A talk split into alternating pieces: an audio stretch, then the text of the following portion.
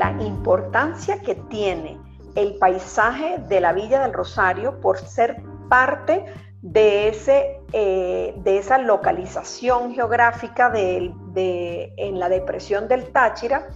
y que es ese lugar que ha permitido históricamente el tránsito por la América. Porque si nosotros nos vamos atrás en la historia, se conoce que en la Villa del Rosario, que, el tránsito por estas, por estas localidades tiene una antigüedad eh, de más de 16 mil años.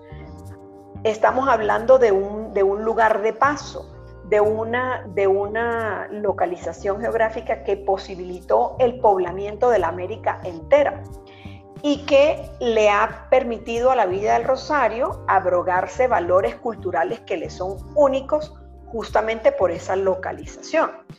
Yo digo que la Villa del Rosario es el centro del universo porque esa, esa posibilidad de paso por ese lugar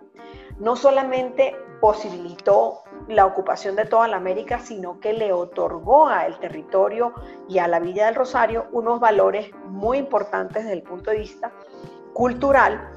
que son los que determinan su noción como patrimonio cultural.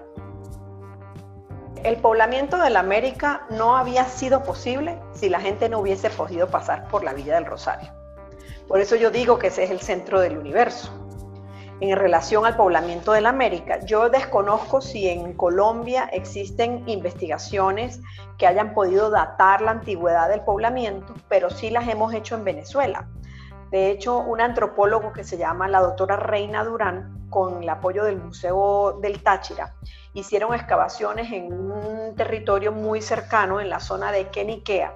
y dataron en 18.000 años de antigüedad eh, el poblamiento de este territorio. Así que estamos hablando de un territorio que permitió siempre el paso, porque es que para, para transitar entre un lado y otro de la cordillera andina, eh, no hay otra, otro lugar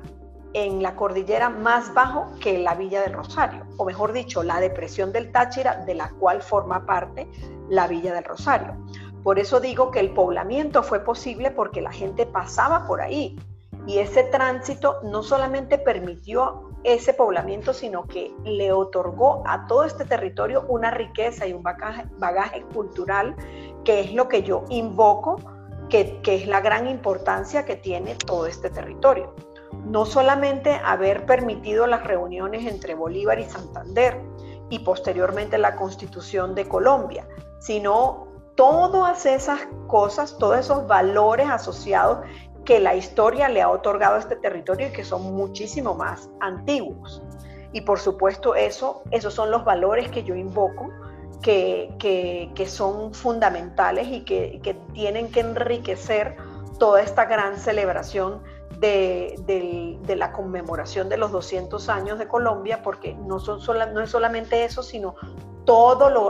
la riqueza cultural que ha permitido esos valores en la Villa del Rosario.